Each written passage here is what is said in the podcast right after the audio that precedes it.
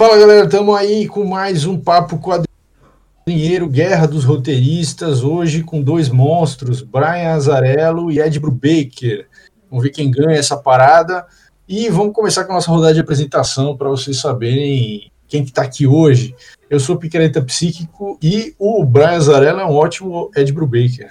Eu sou o Góis Murdock e nessa aí, vixe, eu nem sei quem eu vou escolher. Eu sou o John Holland e como eu vim com um roteirista que gosta muito de história de crime, eu vim armado com um monte de HQ boa.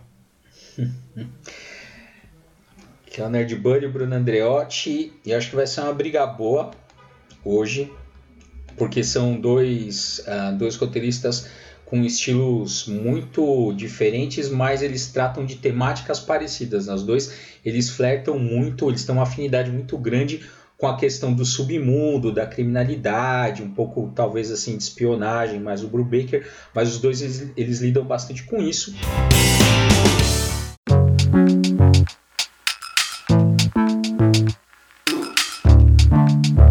Eu vou começar falando do Brian Azarello. Ele nasceu em Cleveland, em Ohio, tá com 57 anos. Ele foi casado com a Jill Thompson, que é uma ilustradora uh, que trabalhou também na Vertigo, para DC, para Marvel, fez, fez uh, valeria é a pena também, é. também.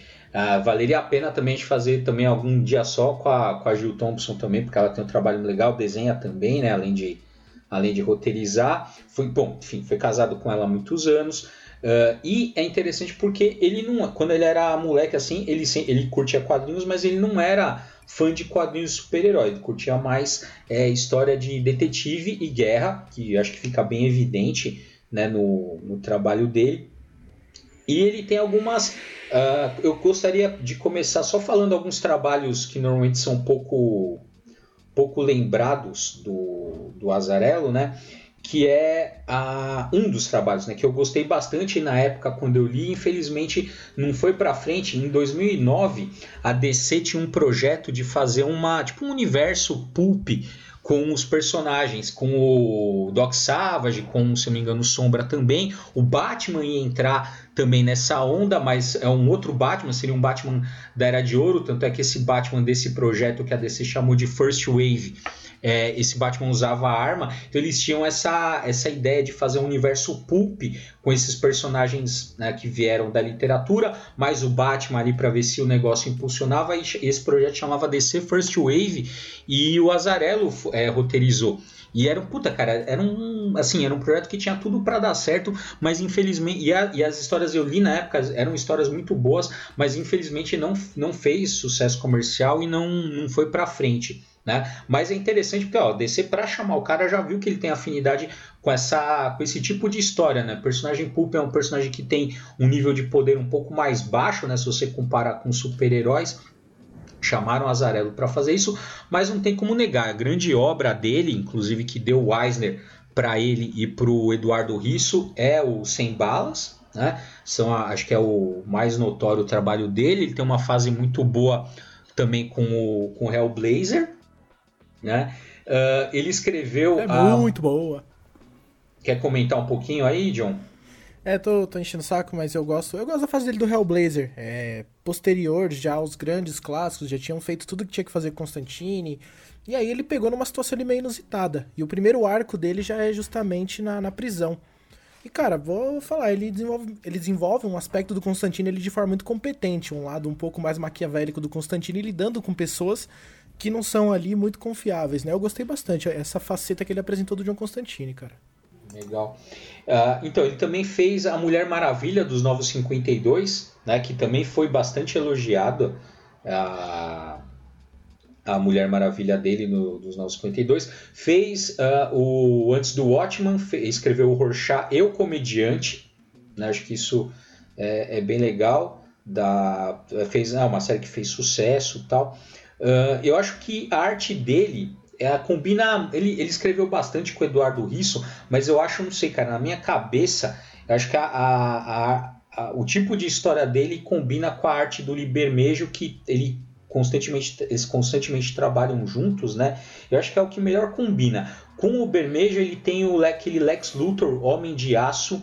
Cara, esse arco é muito bom, que vai mostrar, vai recontar, né? Uma das várias vezes que é recontada, aquela rivalidade que tem entre o, o, Lex Luthor e o Homem de Aço. E eu acho que nessa, nessa série é uma, apresentado um, um dos motivos, né? Por que, o Lex Luthor tem tanto ódio do Superman é justamente por ele estar acima da humanidade. Ali você vê porque é isso. Assim, o Lex Luthor, na verdade, ele quer provar que ele, como homem, consegue ser mais do que o, o Superman. É isso que motiva a ele, né, durante a história. Eu acho que essa é uma história bem legal e não é muito lembrada, né, dessa, dessa rivalidade que ele tem com, com o Super-Homem.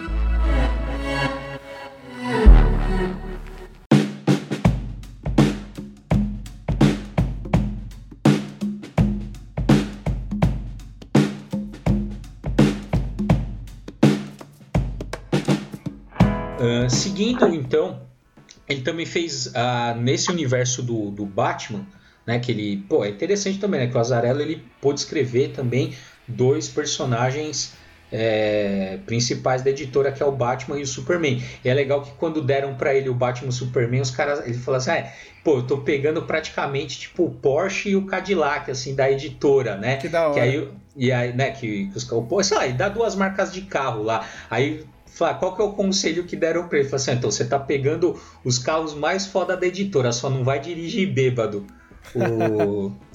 Os cara... E ele fez, né? Fez o Coringa, que é uma história legalzinha. Eu não acho nada. Eu gostei bastante. É, não acho uma puta história do Coringa, mas acho uma, história legal. Uh, que é uma história legal de introdução, eu acho, Bruno. É, é sim, é legal. Tem a, a, mais recentemente, né? Ele fez. Ah, antes disso também tem aquela Bat, é, Batman Cidade Castigada, que é, que é legalzinha também.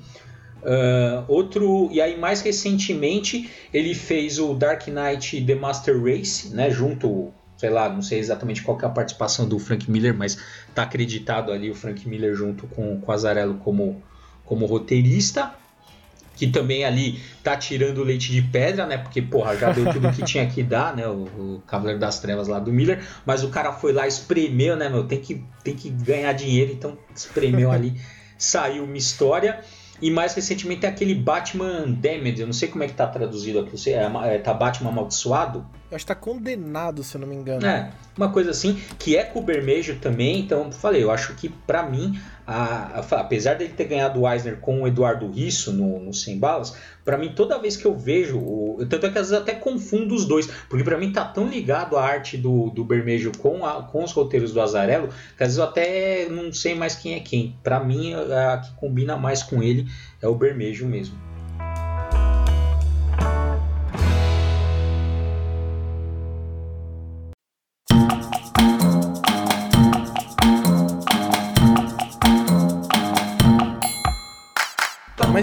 Depois de dar essa biografia aí do, do Azarello, vou falar rapidinho aqui do Ed Brubaker, que é o outro participante aqui nessa guerra dos roteiristas.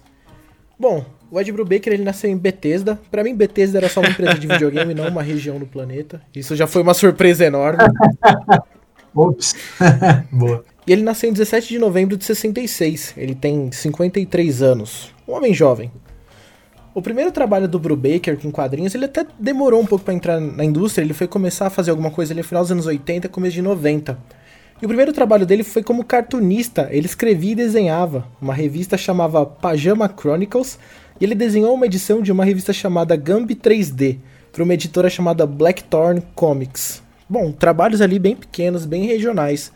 Ele fez nos Estados Unidos no início. E logo depois disso, ele foi ganhando um destaque ali naquela cena, conhecendo um pessoal. Em 91, ele começou a escrever algumas histórias para Dark Horse. Mas o interessante é que quando ele entra na, na Dark Horse para poder escrever, ele já entra para escrever histórias de crime, que é meio que a especialidade dele, né, digamos assim, pelo menos na carreira dele dentro dos quadrinhos, foi no que ele mais se destacou ali ao lado de histórias de espionagem, né? Mas ele começou escrevendo algumas histórias de crime, e nessas histórias ele já inclusive foi, foi indicado para alguns prêmios, assim. Então o cara já se destacou muito rápido. E por conta disso, em 95 ele escreveu uma história para Vertigo, para DC Vertigo, com o nome Press, Smells Like Teen President. Acho que é até uma brincadeira com o nome da música do Nirvana. É, e depois ele lançou também uma, uma revista chamada é, Scene of the Crime, também pela Vertigo ainda.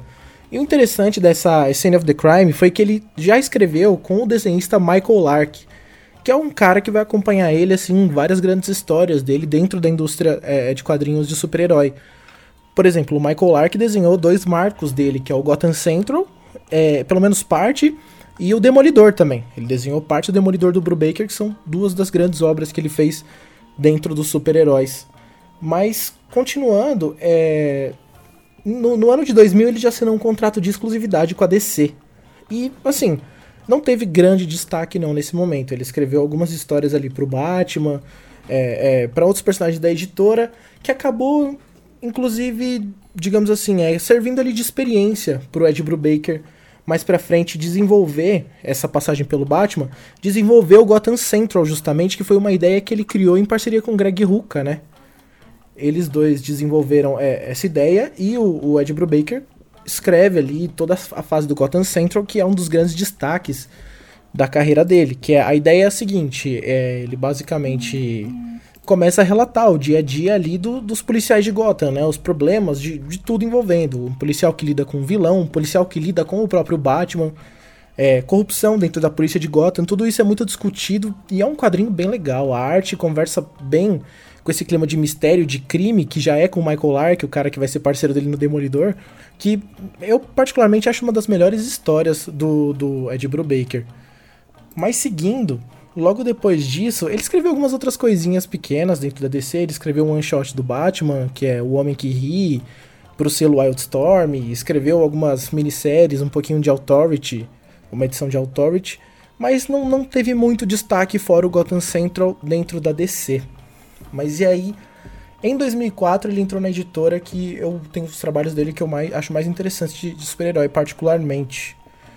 Em que ele escreveu ali, começou a escrever o Capitão América, que é uma das fases mais importantes do personagem, se não a mais importante, porque definiu muita coisa. É, por exemplo, o, próprio filme, o segundo filme dele, o Capitão América o Soldado Invernal, é baseado numa história do Ed Brubaker, né?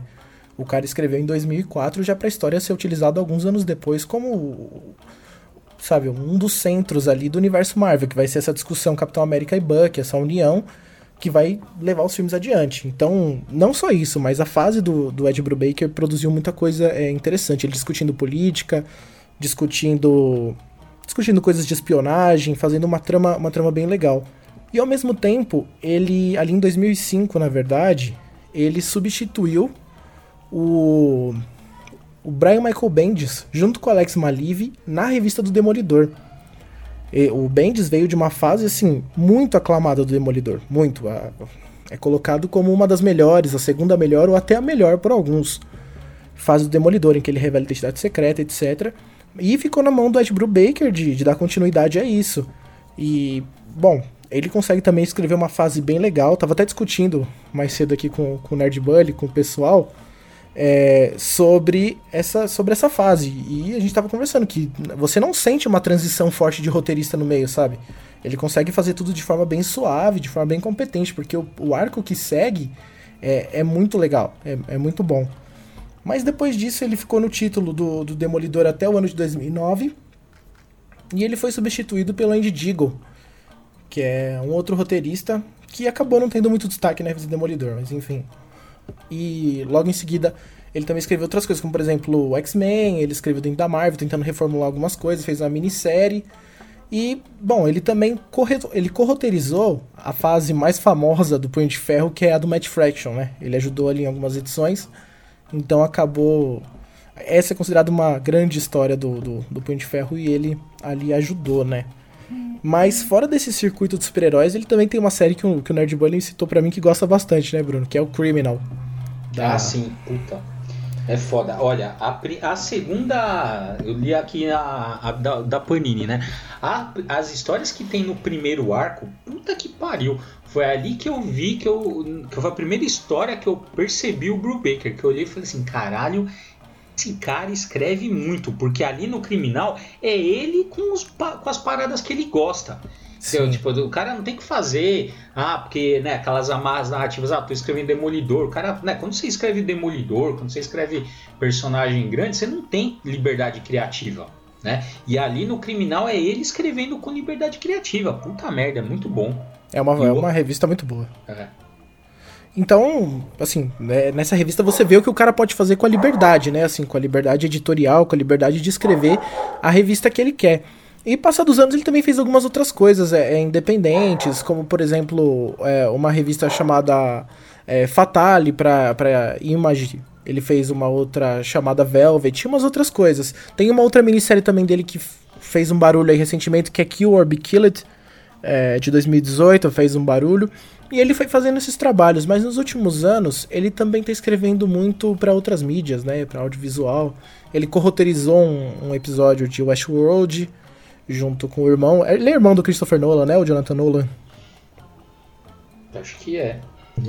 É, a família Nolan é toda, toda metida nessa. É. Falar nisso, já, eu sei que o podcast não é disso, mas eu preciso falar, cara. Ó, é, Westworld é muita gente boa para entregar só aquilo. Sempre que você pudesse vai falar isso, né, Bruno? Vou falar, vou falar. Sempre que a oportunidade. Não dá, cara. É, é muito, olha. E a e última temporada, então. Fazer um podcast chega, depois chega só disso. É, Vamos voltar com a falar. É, vamos, vamos fazer. Episódio especial, vamos falar mal de Westworld aqui. Só espera eu assistir. Então vai demorar. Não, não, vai demorar tanto não. Mas então, seguindo aqui com, com o Ed Brubaker, basicamente isso, ele fez essas. E tá fazendo alguns trabalhos audiovisuais hoje em dia, também escrevendo algumas revistas, é, é uma revista chamada Pulp, recentemente, que, que foi, foi lançado há pouco tempo. E, bom, eu tenho a impressão que essa é a especialidade dele, né? Histórias de crime, histórias sobre espionagem. E, bom, eu pelo menos considero ele um grande roteirista, pelo menos nessa área.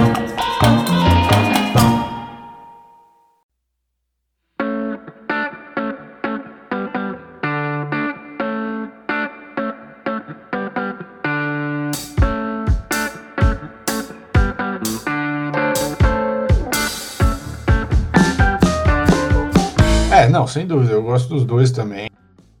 Mas eu acho que o, o Nerd Bunny passou batido na Mulher Maravilha do, do Brian Azarello. E eu quero aqui falar que, meu, puta, foi assim, foi uma mudança para personagem uh, profunda, né? Porque tudo bem que a proposta dos Novos 52 não funcionou, né? Depois eles tiveram que dar aquela limada lá e, e refazer, mas, mas o que o, o Azarello propôs para ela, de volta à questão mitológica, de dela, dela assumir o manto de, de deusa da guerra e, e confrontar outros deuses, assim, e, e repensar também a, a, origem dela, a relação com o pai. É, é uma coisa assim, é muito interessante porque tira essa essa a personagem que tem tanto potencial, tem tanta coisa interessante que pode ser trabalhada de uma de uma mesmice já vinha há alguns anos, né? E coloca, é, dá uma, uma novas camadas para ela, dá uma nova significação. Assim, eu gostei demais da Mulher Maravilha dele. E, e acho que assim uh, o filme da Mulher Maravilha que veio depois uh, deve muito a esse também a esse público que foi formado uh, lendo esse esse arco da Mulher Maravilha do, do Azarello. Então acho que tem um peso aí que a gente não pode se considerar não que realmente é, assim, pois é, eu vejo muita gente, né, comentando do, do da Mulher Maravilha, do Grant Morrison, né, até relacionando com o filme, mas não é tão comum você ver as pessoas também relacionarem com a Mulher Maravilha do Azarello, né? Que eu acho que junto com o do Grant Morrison foram uma das coisas mais relevantes que teve da Mulher Maravilha, né, nos últimos tempos. Eu gosto bastante do. Voltando do, a, a falar do Brubaker, cara, eu li a fase dele com, com Capitão América que ele assume pouco antes né, da, da Guerra Civil, aí do, né, o, o, Capitão América morre na Guerra Civil, e aí depois todo o arco do, do Buck como, como Capitão América é do Brubaker. E nessa fase, cara, tem uns diálogos que assim são geniais. E tem um que eu não vou esquecer, que acho que, é, que tá. Espero que tenha na série esse diálogo, que de alguma forma adaptado, claro, que é, se eu não me engano, é ele com o Falcão e aí eles estão jogando poker. E aí eles vão fazer uma. O cara fala assim: ah, vamos apostar Aí o cara, não, vou apostar, mas eu, o Buck fala assim, não, eu vou apostar, mas eu vou apostar em euro, né? Aí o, o Falcão fala assim, não, mas que belo Capitão América é você, né, porra? Você vai, vai apostar em euros, tem que apostar em dólar, né? Aí fala assim, cara, o euro tá muito mais valorizado frente ao dólar. Capitão América é capitalismo. É, cara, é, assim, bom. É, é bom, cara. Não, e assim, esse é só um, mas assim, eu lembro que quando eu li esse diálogo, eu falei, pô, realmente o cara aqui tá, tá pegando o fundo do, no personagem, no que ele representa. E, e, a fase inteira tem esses bons diálogos, né? Fora o criminal, como eu já tinha comentado aqui, né? É muito bom. A fase dele com, com o Demolidor também é muito, muito foda. É, a fase é boa, só que ele dá umas deslizadas ali que eu saí. Que, tem, o que? Tem desgraça aí no Demolidor? é um erro.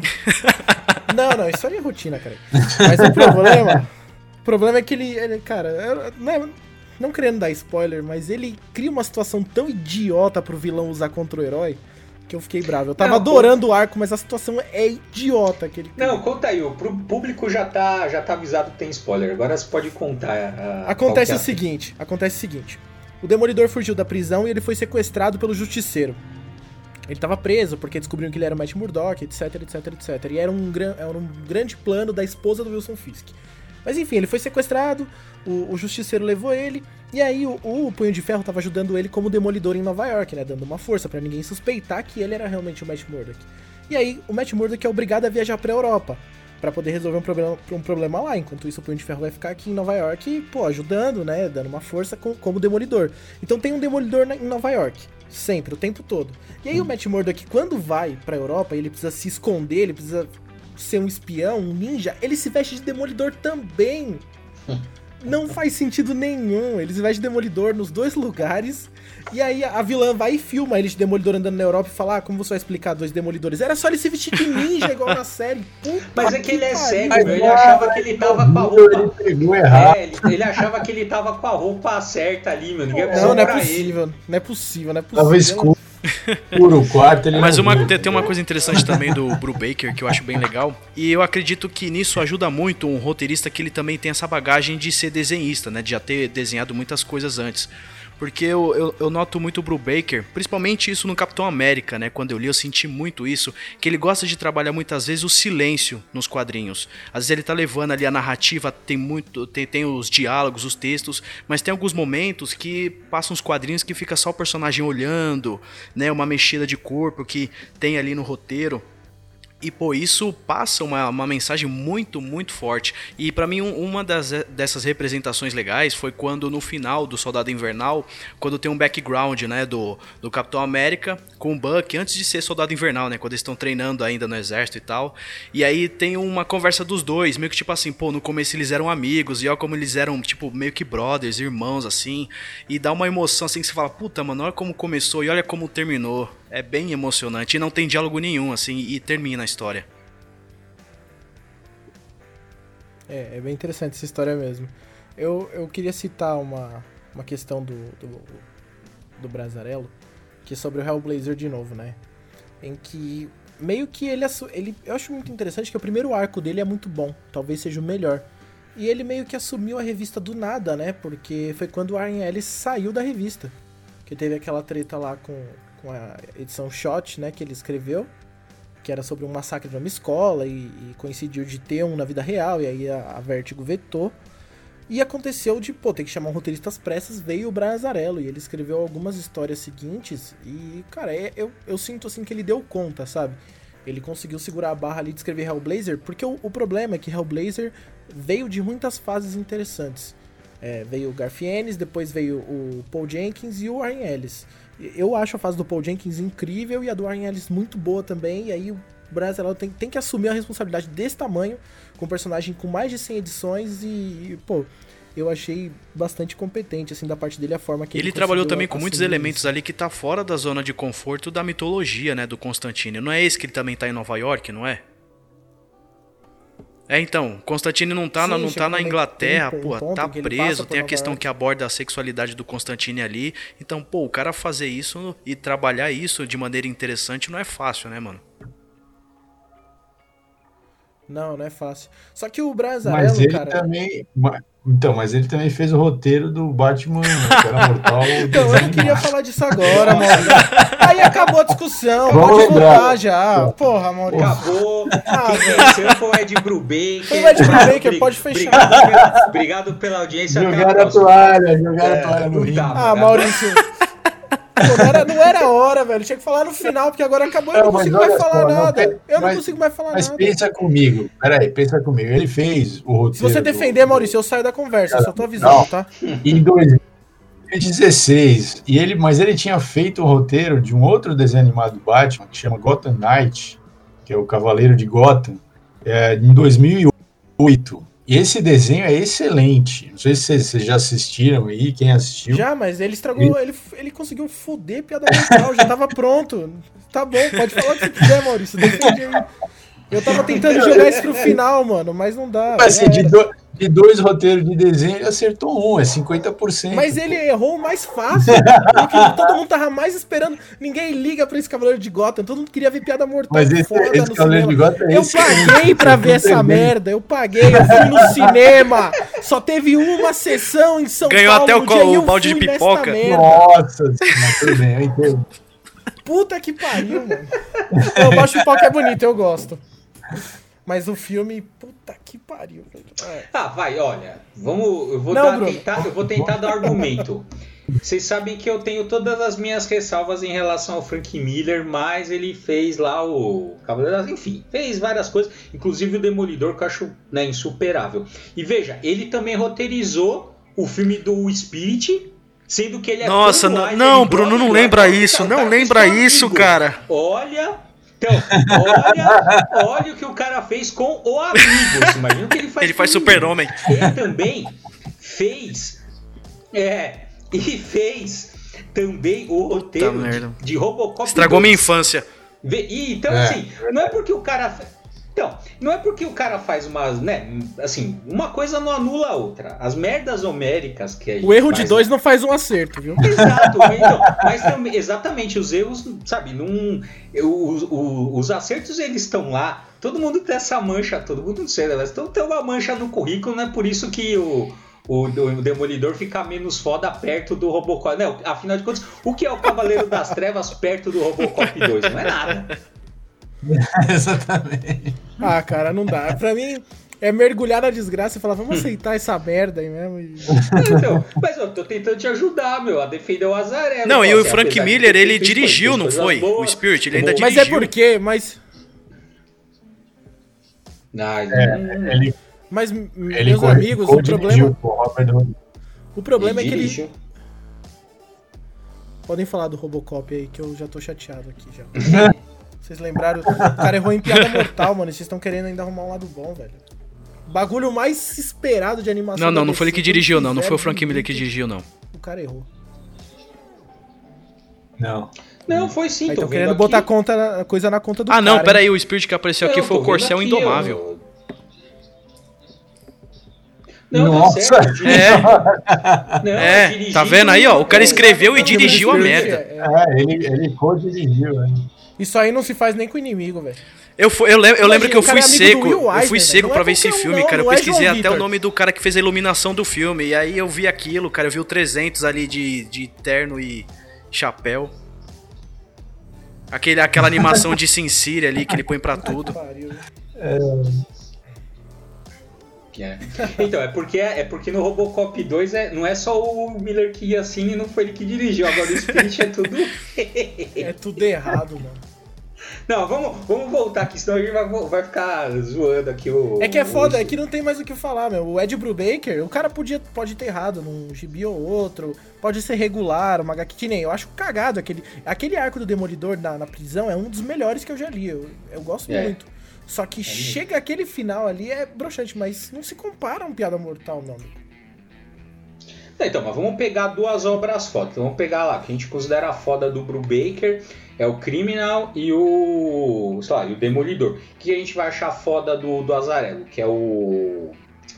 A Mulher Piada Maravilha. Que Mortal? o, a pia- Não, porra, Piada Não. Mortal não.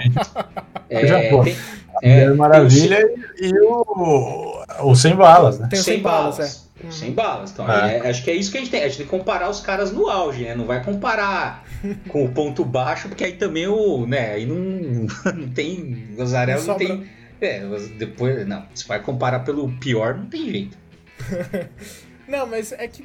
Assim, é, agora falando sério sobre o Sem Balas, é uma HQ que eu acho interessante, mas eu não sei porque ela não consegue me cativar, cara ela não me anima a ficar indo pra frente, assim, eu leio um pouco, é, ela me, me cansa um pouco. Não sei a impressão que vocês têm com, com 100 balas também. Eu nunca consegui terminar, pra deixar claro já, porque eu acho um quadrinho meio chato. Ah, eu, eu também nunca consegui terminar, assim, eu, eu, eu li quando saía uh, edições soltas ainda, lá nos anos 90, mas uh, achei arrastado também.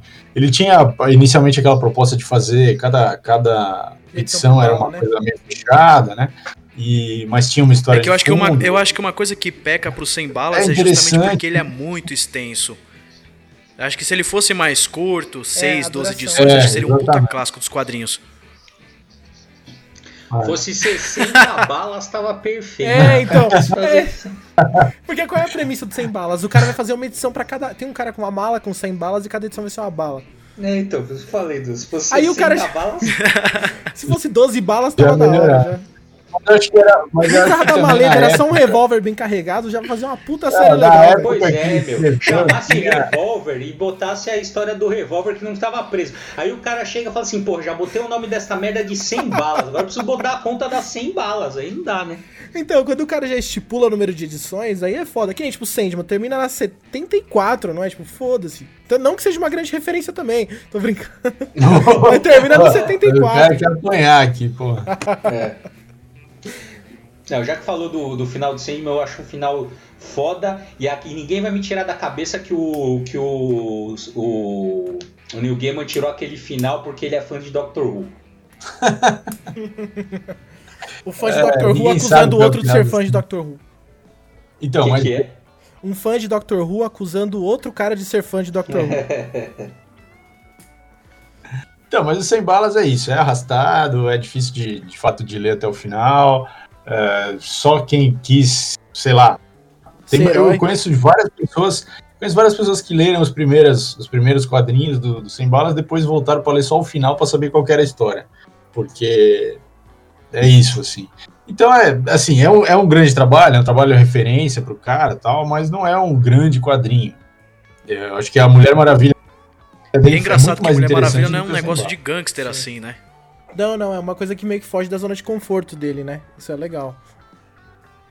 Eu, eu sinto o Azarelo meio como um cara meio regular, sabe? Assim, ele dificilmente vai entregar um outro piada mortal, mas ele também dificilmente entrega grandes histórias como o Brubaker fez para mim, pelo menos com Capitão América e com, com o Demolidor.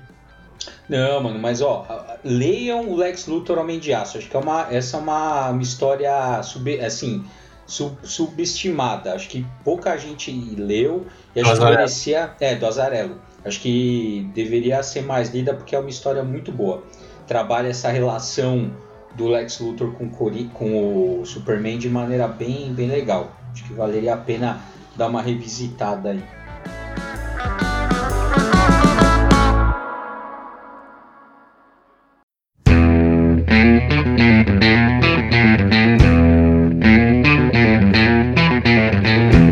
Quem vai ganhar isso aí, no fim das contas?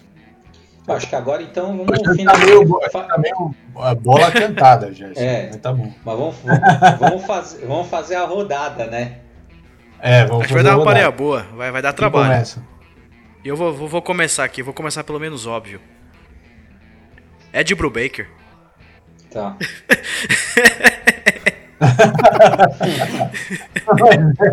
mas é, é o é, o, o cara que eu vou escolher. Não, mas agora falando sério, o, o Ed Brubaker tem, muito, tem muita história muito boa, assim, mas o Azarelo, ele, como eu disse, ele tem muita história regular e, e eu acho ele muito interessante e meu voto é nele, Ed Brubaker. é, maldito. Não, cara, olha, a Mulher Maravilha para mim, do, do Azarelo, é muito foda. Eu respeito muito esse trabalho que ele fez. Mas, infelizmente, para o Brian Azarello, o Ed Brubaker fez Gotham Central.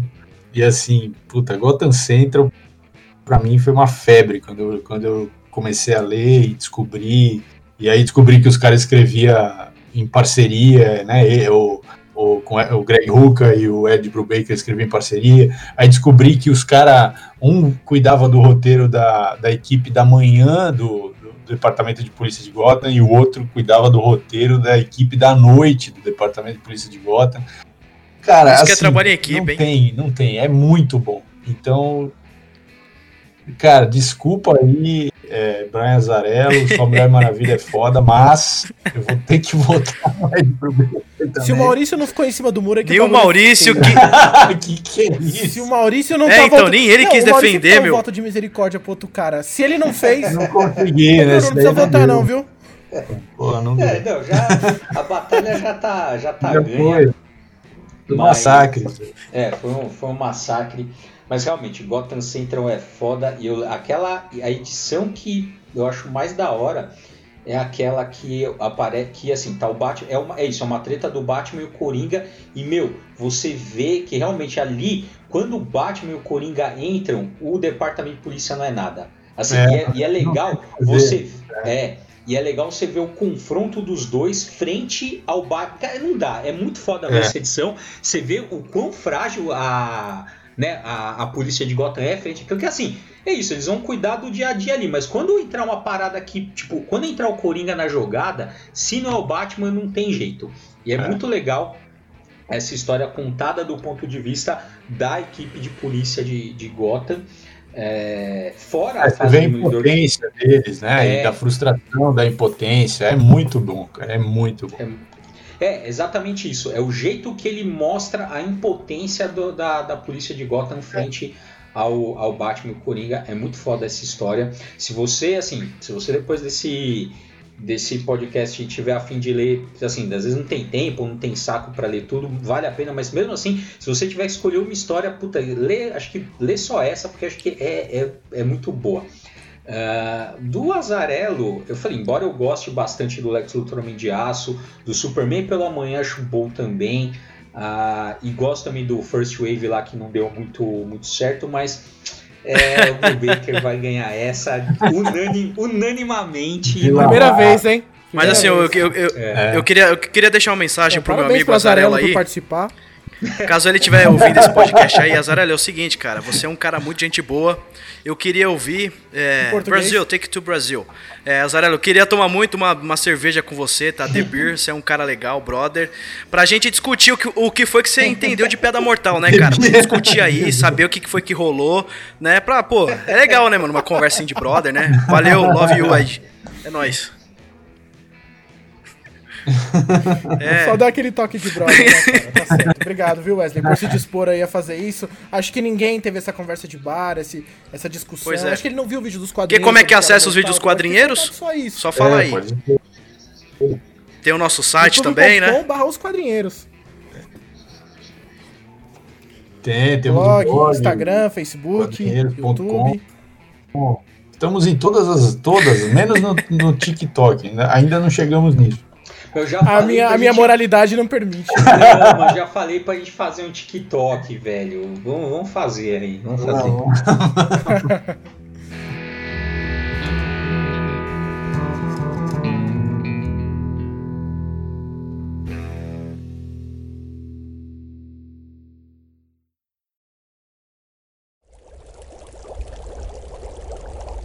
Uma produção musical leve.